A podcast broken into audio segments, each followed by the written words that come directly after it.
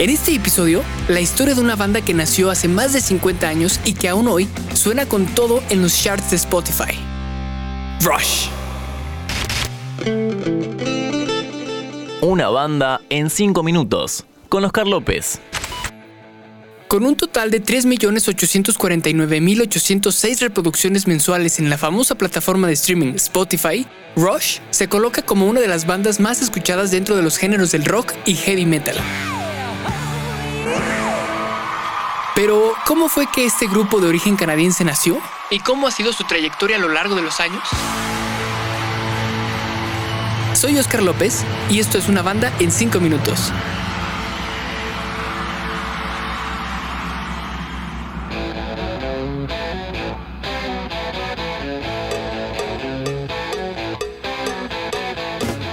Rush vio la luz en el año de 1968, formado originalmente por Alex Lifeson, John Rutsey y Jeff Jones, quien era líder y bajista de la agrupación.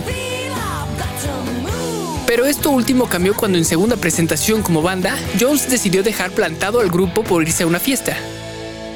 Gracias a esto ingresa a la banda Gary Gary Worm, quien se convertiría en la voz líder del grupo. Y así, la banda se consolida finalmente con Liveson, Rutsey y Gary. Rush perfeccionó sus habilidades y comenzó a tocar en bares y clubes, y fue en este punto que Gary aseguró que Rush dejó de ser una banda de garage en el sótano que tocaba en la escuela secundaria a pasar a ser una banda de tiempo completo que tocaba seis días a la semana.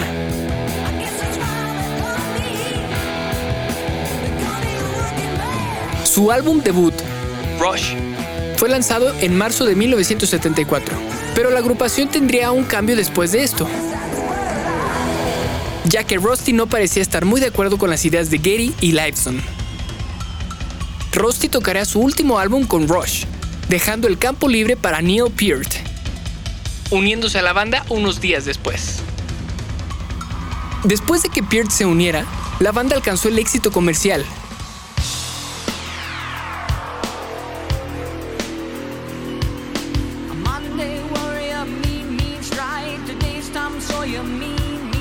lanzando varios álbumes incluidos Permanent Waves, Moving Pictures y Signals.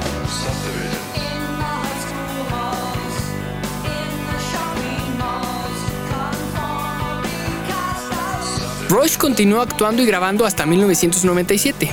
Después de esto, la banda entró en una pausa de cuatro años.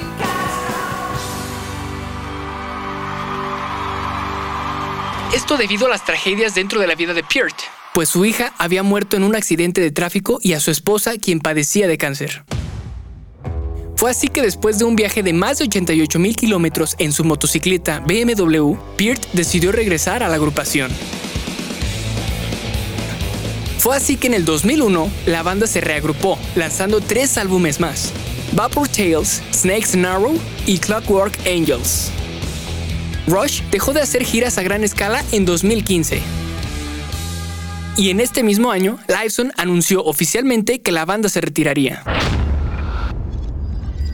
Peart muere a causa de cáncer en el cerebro, dando fin a las esperanzas de un reencuentro.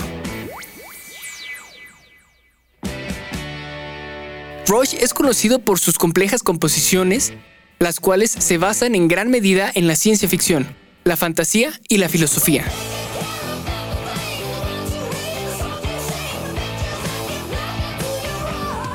Asimismo, es recalcable que la banda experimentó con diferentes estilos, pasando por el hard rock, rock progresivo, seguido de una etapa caracterizada por el uso de sintetizadores para finalmente regresar al rock con guitarras.